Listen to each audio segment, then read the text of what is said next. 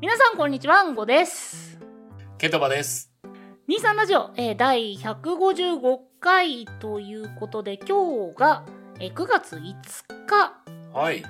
今日9月5日はえっ、と国際チャリティーデーだはったかなあ。チャリティーデうー。なるほど。今日は国際チャリティーデーですはいはい。チャリティーっていうと、あの、募金とか、ああいう活動のことを言う方のチャリティーそだ、うね。そうそうそうボランティアとか慈善活動うんぬんかんぬんはいはいっはいていう話で、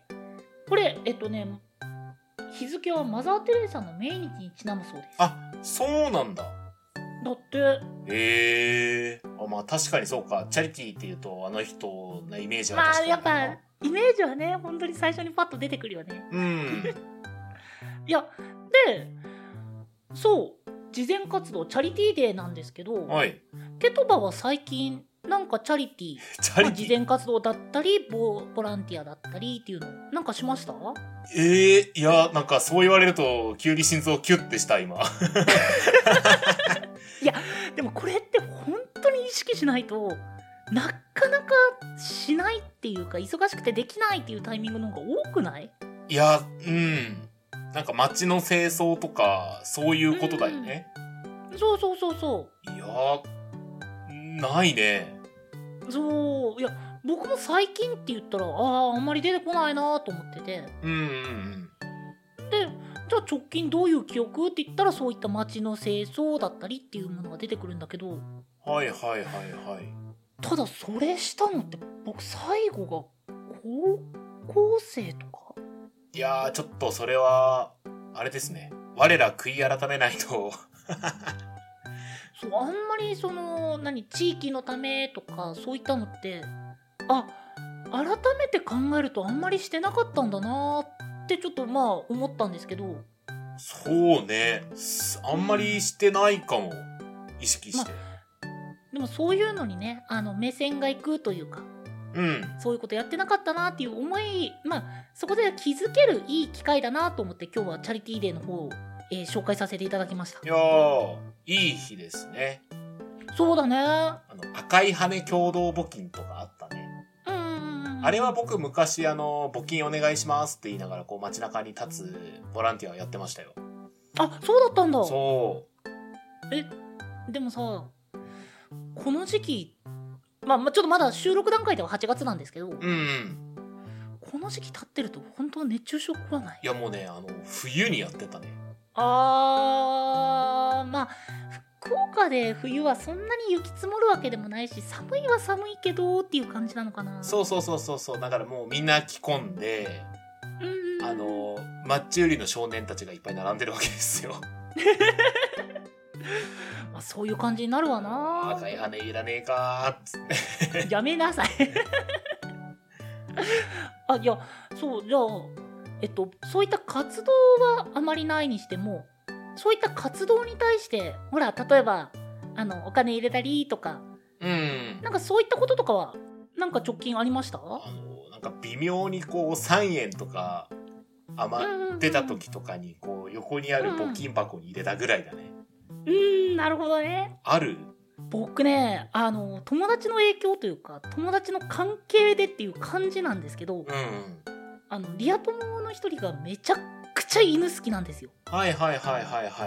い。で本当にあのどういった店とか関係なくもう盲導金募金って書いてあったら絶対に100円以上入れるみたいな友達がいてはー、偉いね。ねもう、まあ、それの関係でって言ったらちょっとあれですけど一緒にいる時は入れますねはー、なるほど。まあその犬のためとか、まあ、い犬を思ってとかそういうのではなく単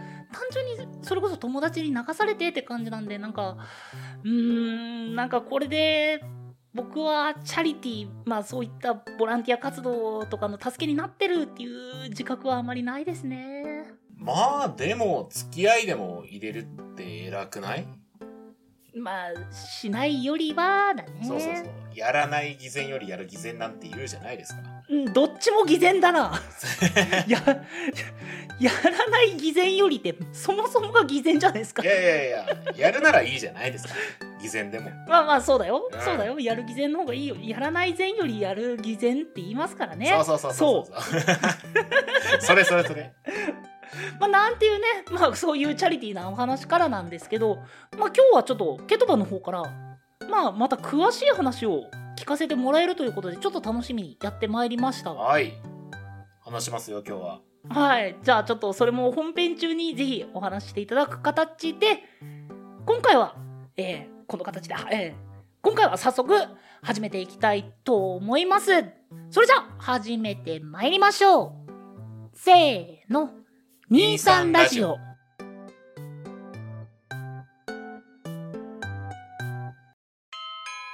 2時間目と3時間目の間は、なるべく正しい情報をお伝えするように心がけておりますが、内容に間違いがあった場合は優しくご指摘ください。よろしくお願いいたします。ということで、はい。ということで、ということで、ということで、えー今回は私がお話しする回なんですけども、はいはいはいはい。はい。えーチャリティーの後に、まさかのウイスキーの話をするということになりまして。ああ、でもお酒、僕はそれこそほら、前々からね、そんなにお酒詳しくないっていうのを、まあ、言ってますし、そんなに飲まないんだっていうから、本当に知識がないんですよ。そうそうそう。あの、僕もそんなにあの、詳しいわけではないんですよ。あの、もう白識です。もう、ウイスキーについて話したらいつでもどこでも話せますっていうレベルじゃないんですけど、5レベルで知ってる人にはちょっと話せるぐらいには知識あるんで、なので今回は、そういったね、ウイスキーってなんか、こう、居酒屋でハイボールとか飲むけど、よく知らないんだよね、ぐらいの人に向けたウイスキー基礎知識みたいな感じの回をしようかなと。いやいやいや、ご謙遜なさって、いや、マジでマジで、あの、ケ本当にッね。トバほどお酒に詳しい人はいないですよや。めろ、やめろ。あの、本当にね、詳しい人って、このウイスキーは、何々が何パーセントで、何々でどれぐらいこうして、みたいなことを言える人いるんで、僕そのレベルではないんですよ。いやいや、だって、ケトバあれでしょシングルモルトを知ってるんでしょあシングルモルトの話もしますよ。いや、もう、もう完璧じゃないですか。うーん、いや、意外にシングルモルトって何って言われたら、すごい説明簡単なんだけどね。一応今回そのお酒の話をしてくれるウイスキーの話してくれるっていう風に僕ケトバから事前に聞いててうん。でこれはやばいとは知識全くなしで挑んじゃったら 本当に相槌の機会になっちゃうなと思ったんであ。あの、全自動ハイボットになるわけですね。 そうそうそうそうそうだからもうあの付け焼き場のねあの知識を無理やり詰め込んできましたはいはいはい。わかりました。じゃあ、なので個人的には僕も博士ですあーじゃあもう今日はバッチリですね。もうバッチリですじゃあもう今日は僕話さなくても大丈夫か。僕が代わりにはやっちゃ とまあなんていうねあのケトバがまあお酒が好きだということもあはり、いはい話していただこうというそうですね。話していきましょうか。じゃあまずまず、なんでウイスキーの紹介しようかと思ったんですけど、うんあのーまあ皆さんあの、お家でお酒たしなむ機会増えたんじゃないですかまあ、うんこは飲まないから、あの、スイーツの回数が増えただけかもしれないけど、あの僕の場合あのね最近の暑さにやられて三ツ矢サイダーの数が増えました恥あー、夏だねずかしいなこはれい。で、あの、ごめんなさい。僕がね、単純に焼酎が苦手なだけで、うんうんなんかこう、例えば家で飲むときにビールとか缶チューハイとかってあるじゃないですか。うんうん僕そっち派あれって開けたらその分飲みきらないともったいなくないですかああまあ確かにねそう、なんかちょっと飲みたいのにな、みたいな時にはでかいし、いっぱい飲みたいのになっていうのには足りないしっていうので、ああいう焼酎とかウイスキーとか、日本酒って、あの、でっかいパックとか瓶で売ってあるじゃないですか。うんうんうんあれ、家で飲むときにね、ちょうど自分で好みの味に調節できるん ですよ。あの 僕の場合それ買っちゃうと大半がね余って料理に使われるっていうのがあ、日本酒はね、そうだね、料理酒として使えるからね。うーんそれはそうなんだけど、でもほら、こう日本酒はそういう風に使えるし、焼酎もなんとなくこう、銘柄わかるぞと。まあもう博多っ子博多っ子ここで博多っ子をアピールするのもなんかちょっとおかしい よなまあまあまあ、まあ、いやでもそれこそねこっちの方だったらもう黒霧黒霧がね水の代わりみたいに置いてますからねそうそうそうそうとかあのほら親戚のおっちゃんとかおじちゃんとかもさこう焼酎飲んでる人いるからなんとなくこう銘柄は知ってるみたいな、うんうんうんうん、で居酒屋でもあの酎ハイ飲むからなんとなくわかるみたいなうんうんうんうんでもウイスキーって意外に知ってるようで知らなくないですかと思って今回話そうかなとおーまあ僕が好きってだけなんですけどいやまあでもね僕はまさになんでそれうーんもうだって飲むのは乾杯のビールかなんかジュース感覚で飲もう飲めるチューハイかまあそれこそ飲み会だったら焼酎かくらいのそうだよそれこそそのくらいなんでそうそうそうそうでそういう人にねこうちょっとちょっとでもこう興味持ってくれればなっていう感じですなるほどはいじゃあもう早速ねウイスキーの話していくんですけどはいまずウイスキーってどういう種類があるのかって話をしていきますねシシングルモル トはい、えーそれまた後ほどします。 あしあの、ごめん。最初にね、5大ウイスキーの話をしようかなと。はいはいはい。まあ、5大ウイスキーってありまして、はいこれって何っていうと、 はい。あの、え、アルコール入ってる僕がアルコールを必要としない理由の全てですねその一言があの、シラフでその状態になれるからね。 怖いな あまあまあまあまあ、その5大ウイスキーっていうのがございまして、はいこれがいわゆるそのどういった種類で分けてるとかではなくって生産国で分けてるんですねそうなんですよねそうなんですよ勉強してきましたねはい勉強してきました勉強して初めて知りました5種類言えますかえっと、なんだっけ、えっと、スコットランドのはいスコッチ正解ウイ正解正スキーえっ解と、あとアメリカがなんだったっけ、なんちゃら州の、あなんちゃら州のなんちゃらウイスキーーテネシーかなと、カンカンペ、カンペ。え、だからあと日本はもちろん分かったんですよあジャパニーズね、ジャパニーズウイスキー、はい、はい、とは思いはっいて。あと2つなんだっけ、えっと、えーっと、ドイツ、あー惜しあ、フランス、い違う 完璧はいじゃあちょっとスコッチは正解ですねこれスコットランドで作ってるはい。で、えーテネシーっていうのはアメリカンウイスキーの中の一種類で、アメリカンなんですね。あ、あーそっちも国なんだね。そうそうそうそうそう。で、はいはいはい。さっき言ったジャパニーズ。はい。はい。で、えーアイリッシアイリッシュ。ュそう。アイリッシュウイス キー。うんちゃんと調べたよ。 で、えーカナディアン。あ、完全に忘れてた。ははい。カナダですね。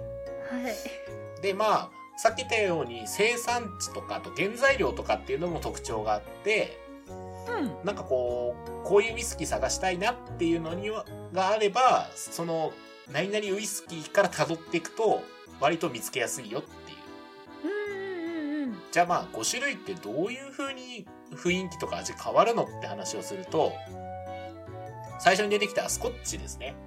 うん。これが、まあ、ちょっと独特な香りのする癖強めなウイスキーですね。おうおうおうおう。で、2回目に出てきた、えー、まあ、ちょっとニアピンでしたが、アメリカン。これは甘めな味付けが多いですね。おーで、えー、さっき最三つ目に出てきたジャパニーズはスコッチほどではないけどちょっと癖あるかなっていう。あ、結構クソ、あ、ククソってクソ クソって言ったうん食べ物の話でこれはダメだな。ダメ失だ礼な。した。オッケーオッケーカットしようね。え、結構その癖の強めなんだ、日本って。いやまあ、そんなにスコッチにちょっと近いけど、スコッチほど癖はないよみたいな感じ。おースコッチに慣れてると、なんか同じ感じだけど、すごくなんか、なんか癖ないというか。弱めに感じるみたいそうそう、マイルドだな、みたいな。 マイルドっていう表現になるのねなるほどそうそうそうそうそう。で、えーアイリッシュが、あの、癖がほとんどなくて優しい味わいですね。うんうんうん割とうん。初心者さんにもいいよみたいな感じか、そうそうそうそうそう。うんうんうんで、カナディアンがね、多分一番飲みやすいウイスキーだと思う。そうなんだ。うん。なので先ほど言ってくれたんですけど、初心者はアイリッシュかカナディアン。ああ、どっちかならのタイプか。そうそうそう、全くわかんないよっていう人はそこから飲み始めるといいかもなって思います。うん。なんか代表銘柄的なのあるあ、それはね、後半で話そうかと思ってましああ、なるほど。た。はいはい、はい。そしたらちょっと楽しみに。楽しみにしててください。なんか僕としてはねそのうん例えば初心者にいいよって言われたのを、じゃあスーパーで買うなら何買えばいいんだろうって分かんないからうんうんうんうんうん。僕だって多分銘柄の知ってるのってあのなんだっけジンんジンビームみたいな感じで書いてあるのああれなんだっけジムビームですね。ああーあれはアメリカンウイスキーですね。ああれアメリカなんだそうです、そうです。あうんでもなんか名前がぽい そう。多分ね、あの、大体の人が知ってるウイスキーは、アメリカンとジャパニーズの方が多いんじゃないかな。まあ僕知ってるの本当にそれくらいなんであと、アメリカンで有名どこっていうと、ファーローゼスとか、 ファーフアーリータイムズとか。ァーあああまあまあ、これは後半にね、取っときましょう。あああありねはいはいはい。そうでほらちょっとね、うん僕その五大ウイスキーの話するよって聞いてたから調べてたんですけどはいはい。その調べててちょっと面白かったのがうん。ジャパニーズウイスキーうんうん。てかもともと五大ウイスキーとか言い出したのって日本なのあ、こそれは知らないな。あのなんか2000何年かくらいからうん。日本のウイスキーは結構なんか評価されてるっていうのはなんかこう見たんですよはいはいはいなんかはい。なんだっけベストオブベストうんうん。えーちょっともうめっちゃカンペカンペというか調べたサイト見ながら言いますねはいはいはいはいはい。えー2001年のベスト・オブ・ザ・ベストでシングルカスク陽一もう、ああ、 10年よいちさんですね。シングルカスク陽一10年が総合1位を取ってようやくジャパニーズウイスキーの存在を知り日本でもウイスキー作られてるのかと驚いた海外のウイスキー関係者も大勢いたはずですなどというのがねこう出てきたんだよああ、じゃあ日本だけで言ってるのかもね、五大ウイスキーって。てか言ってたみたいな感じっぽいですねあー今の五大ウイスキーって言ったらやっぱその5つみたいな感じらしいけどなるほど。でねでねでねはいはいはいはいはい。そのもう一個ねそれ見ながら面白かったのが韓国のウイスキーが近年なんか評価されてるって言ってたんですよあ、じゃあ6大ウイスキーになる可能性あるんだ。そうなるのも近いのかなって思うとこうなんか歴史が動くと言ったらちょっとあんまりにも大げさだけどあー韓国のウイスキー飲んだことないな。なんか出てるらしいですよえー、ちょっと気になりますね。うんぜひあのにわか知識勢が進めるウイスキーとして本当に僕も知らないんで、 そういうことは。うんあの、調べれば調べるほどいろいろ出てくるから面白いですよ。出てきそうだね本当にそそうれこそ僕も軽くなんですよ結局その、うん。こういうこと話すようで調べたくらいでも結構いろいろ出るってことはもう面白いのの山と言ったらちょっとおかしいけどそう。沼にはまる人ははまりますね。っていうことで話の腰を折りましたごめんねはいはいはい僕大ウイスキーになる日も近いかもはい。で、えー、五大ウイスキーに行った後に、先ほど出たスコッチの話しましょうか。おうスコッチえっとスコッチスコットランシンドグルシングルモルトか、シングルモルト。えっとシングルモルトああ最初に種類って言ったあ種類と思ってたあれそうそうそうそうそうそう。えっと、まあ、シングルモルトとウイスキーって大きく分けると、シングルモルトとブレンデッドっていうのに分かれるんですね、さらに。うんうんうんうんうんうんこの違いは、うんごさん、勉強してきましたクイックイッもうメガネクイッと開けてご説明いたしますよはい、お願いします。混ざってるか混ざってないかです正解 です。いや、マジで、あの、発症って説明するとマジでそうなんですよ。あでもごめんなさい本当にそれくらいしかわかんないからあなんの、か難しかったんですようん。何も知らない人から見るとなんか場所だか樽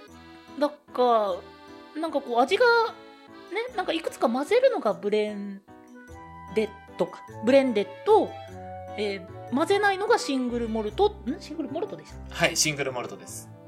そうそういう風にしかちょっと自分では理解できなかったからちょっとき話聞くの楽しみだったんですよああ、まあ、簡単に言うと、シングルモルトっていうのは、一つの蒸留所で作ったお酒なんですよ。一種類の。えっと日本のビールで例えるとサントリーみたいなそう、サントリーのここで作ったやつっていうやつ。あサントリーのさらにここっていう状況なんですそうそうそうそうそう。おーで、ブレンデッドっていうのはいろんなウイスキーを、その、それをこう作る職人みたいな人がいて、それが配合して作ったやつですね。いろんなウイスキーを美味しく飲めるように。あーだからサントリーの中でこのビールとこのビール合わせたらうまいんじゃねって言ってできたのがブレンデッドそうそうそうそうそう。はいはいはいはいはいはいはいで、ちなみにその分かれてるのはスコッチとジャパニーズだけです。シングルモルトとブレンデッド。あそうなんだはへい。ーまあ本当は細かく言うと、実はこうこうこうで、ブレンデッドはこうでとかいろいろあるんですけど、うん、それだけで多分あの1時間ぐらい話せることになる ので、はしょって今回こんだけにしときますね。うんちょっと収録外ではいはいはい。まあまあまあまあ。おーなんかイメージとしてはなんか2種類の対等みたいなうんうん。なんかそのくらいの認識で見てたそう。まあ、言うてね、あの2種類があって争い合ってるかっていうとそうではないので、あ仲いいんだ仲いいっていうかまあ、あ、まあシングルモルト美味しいよね。あ、ブレンデッドもね、美味しいよね。みたいな感じ。 みんな美味しいねっていう。味的にはうんケトバの主観でいいんだけど、どうなのどっちがいいとかなんかどう違うとかってなんか感じたりするのあのね、すごい抽象的な表現でいい。うんブレンデッドはバンドなんですよ。ああで、シングルモルトはそのバンドのソロミュージシャンなんですよ。うんうんあえあの味としてもそのくらいの違いが出るってことうん、出る出る出る。ただ、僕は、あの、癖強ウイスキーが好きなので、うん割とシングルモルトを好む傾向にはある。あシングルモルトの方が癖が強くなりやすいんだそうそうそうそうそう。特化してるからね、一つの味に。あーあだからその癖の強い部分をなんかうまく合わせたりして逆に伸ばしたりとか、引き立てたりとかってしてるっていうのがブレンデッドって思ってくれれば。はいはいはいなるほどねそうそうそう。あのステーキなのか、肉野菜炒めなのかぐらいに思ってくれる と。どっちも美味しいね確かにねそうそうそうそう。どっちもその日の気分で変わるじゃん。うーんそういうことねそうそう、それぐらいの、あの、最初はそれぐらいの気持ちで大丈夫です。なるほどはい。じゃあ同じウイスキー飲みたいって言っても結構じゃあその中でもいろいろ種類があって深いとうん。いまだにこれ飲んだことねえなって全然あるし。へえあそれこそさっきの韓国とかねそうそうそうそう。新しいのもやっぱどんどん出てるんだね出てますよ。うーんじゃあ最後にね、ウイスキーの原料って何って話をして今回は終わろうかと思うんですけど。はいはい。まあ、ウイスキーの原料を調べましたかうんこさん。えっとねごめんなさいいやいや、謝んなくていいよ。謝あんの。ねうん。ページのスクロールしてる時に目の端っこでなんかアメリカは大麦うんちゃらみたいなの書いてあるのをチラッと一瞬目に映っただけで詳しくは知らないですああ、はいはいはいはい。まあ簡単に言うと、これもね、本当にいろいろあるんですけど、大麦、麦が、小麦粉、まあ小麦か、小麦、トウモロコシ、ライ麦の穀物ですね。あ穀物系のってことはいはい、そうです。で、あさっき言った、思いっきりブレンドそうそうそう、ブレンドっていうか、まあ、その内容率で変わってきますね、うん味は。なるほどねうん。さっき言ったアメリカンウイスキー、特にバーボンとかは、トウモロコシを50%以上使ってるから甘いっていうふうに言われるって感じですね。はあなるほどねまあじゃあ結構そこのまあてか僕ねそれこそ調べてて、うん。なんか樽だとかああ、はいはいはい。なんあかりますねどうだこうだっていろいろあるあって味がいろいろ違うよっていう風に見てたけど結構じゃあ原材料のその部分が大きかったりするのかいやー、素晴らしいですね。そこまで調べてるんです ね。そうなんですよ。あの、穀物となうんビートって言われる、それ知らないはいはい、ビートって言われる、要はあの、泥っぽい炭みたいなのがあるんですよ。僕ビートってそれこそあの刻む方しか知らないんですけどあ、ごめんなさい、ピートです。あピートいや、ビートだな。ビートだ。ごめん、俺もね、ここがちょっと曖昧なんだ。あビートだだったっけビートだっけってなる。まあ、それと水。そしてさっき出てきた樽で味が変わってきます。樽でっていうのがね僕ちょっとあんまり印象がないんですけどまあその言うならヒノキの香りとかああいうのが移ってくっていう印象なのかな俺もね、システムわかんないけど、樽で味変わるんだ、ぐらいな感じ。 なるほどなるほどあのね、なんで樽でそんな味変わるのか。まあ、多分、その、熟成させてる段階で、発酵やら何やらが進んで、多分、してるんだけど、あの、ウイスキーって茶色いじゃないですか。うん、うんうんあれって樽の色って僕は聞きましたよ。えあじゃあもともとそれこそなんか合わせた段階ではてか樽に入れる前段階では透明だったりそうそうそうそうそ色う。なかったりみたいなのが原液というかみたいです。発酵前のっていう状態なんだうん。へえんかイメージと違うと言ったらあれだけどうんそうそうそうそう。あと、さっき言ったビート。これをね、あのー穀物を乾燥させるときに燻製にし、燻製させて、こう、燻製にするんですよ、穀物自体を。うんうんうんこれが、あの、いわゆる癖を生み出すんですね。なので、スコッチとかジャパニーズっていうのはこれが強めって感じですね、イメージ。その燻製の香り付けに使うでいたんですね。ものああなるほどねそうなんです。じゃあもう本当にちょっと要素が多すぎるわけでそう。だから説明、今ね、かなりざっくりしか説明してないの。まあ、だからこんな感じで作ってんだって思ってくれれば大丈夫。うんうんうんなんかいろいろ混ぜて出来上がったのがそれでウイスキーでまあそのウイスキーもその調合時代で味がまあめちゃくちゃ変わってくると。ああ、もう素晴らしいです。でしかもさっきそのジャパニーズウイスキーのなんちゃら余市がって言った時に10年って書いてあったってことはその期間でもまた変わってくると。そうなんです。ワインと同じでねお酒ってそうですよね。そうなんだよね。しかも面白いのがね、あの、その何年何年ってやって、重ねれば美味しいかっていうと、これも好みなんですよ。あーああ聞いたことありますよあのガクトが年末年始にワインを飲んで若いって言ったらあれですねあのね、飲んで若いかってわかんない、俺は。俺は、あの、飲んで、うん、こっちの方が美味しいってなるだけ。本当に僕はそのレベルなんで、まあでもやっぱ本当に味が分かる人にとってはもねう楽しそいことで思います。違いがあるんだろうねうん、ちょっと僕はそのレベルまで達してないですけど、だってガクトが言ってたもん若いってだから、ガクトさんはそのレベルにもう達してらっしゃる方だっていうことですよ。あーっていうこと多分分かるんだろうねウイスキーとかもうん、じゃないかな。なんかもう僕の中でなんかもう年末年始といえばみたいな感じのことがあったからさあまあな何付けとは言いませんがうん何付けもう言ってるけ ど何付けとは言いませんがやっぱそういう分かる人には分かる味の部分になってくるのかまあでも分かんなくてもあこれ美味しいこの銘柄好きで飲むのも全然いいと思いますよ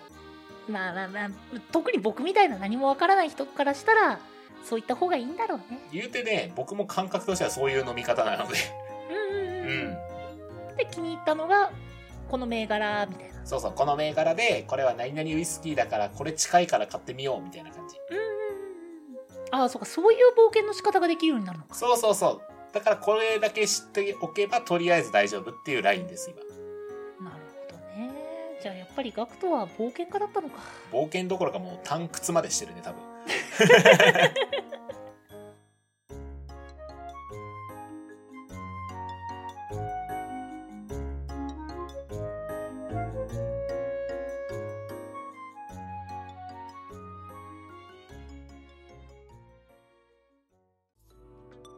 23ラジオエンディングの時間となってしまいましたということで今回はお酒の話でした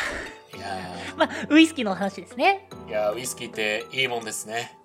うんだからまあ僕は結局そのね今その知識を急遽叩き込んだだけなんで味とかそれこそほらケトバがさっき言ったこの系を飲んでみたから次はこの系を飲んでみようみたいなそういったことは何もできないですからねまあまあまあまあそれはこう調べながら自分が気に入るウイスキーをゆっくり探す旅に出てくれればいいんじゃないですかえ僕としてはね個人的には、あのやっぱりねもう言うならもうマサラタウンを出て最初にたけしをたた倒しましょうとでその後にお月見山を抜けて霞を倒しましょうというフローチャートが欲しいんですよああ、それで言うとね、今3匹のポケモンを選ぼうとしてる段階ぐらいですからね。まだそこなのねまだまだ一歩も草むらに踏み込んでないのねあそうそうそうそうそうそう。はいはいはいなるほどなるほど僕まのあレベルで言うと、いお月見山で探索してるぐらいの人ですよ。あーピッピ欲しかったんだろうな欲しいんだろうな。まあなんていう状態だからちょっとね結構後半に関してもう割と気になってるんですけど後ん。はいはいはい。半はどういうお話をまあ、ウイスキーの飲み方とか、うんうんうんうんうんああとおつまみね。あー合うものそうそうそうそうそう。あと、こう、そのさっき言った5大ウイスキーの中でこれおすすめだよっていうウイスキーうんうんうんうんと、僕は、僕はこれが一番好きだよっていうウイスキーの紹介して終わろうかなっていう。なるほどちょっと、うん、どちらかというと飲んでる人の感想とかうん。飲んでる人が勧めるこの初心者にはとかこういった冒険がっていうのを聞きたいから結構そっち楽しみですねおじゃあ、ぜひぜひ気になった人はね、後半も聞いてくれますと。くれますとくれますと。 くれますとケトバがキャッキャッキャッってこう喜びますそうくれますとって言って見えないと思うけど、こう手をこうさすってま した。お願いします。ポッドキャストや忘れてた。見えへんわ まあなんていうところで後半へ続くというところでご意見ご感想ご質問じゃんじゃんお待ちしております概要欄にありますメールアドレスか各種 SNS にてお願いいたします。お相手はケトバとんごでした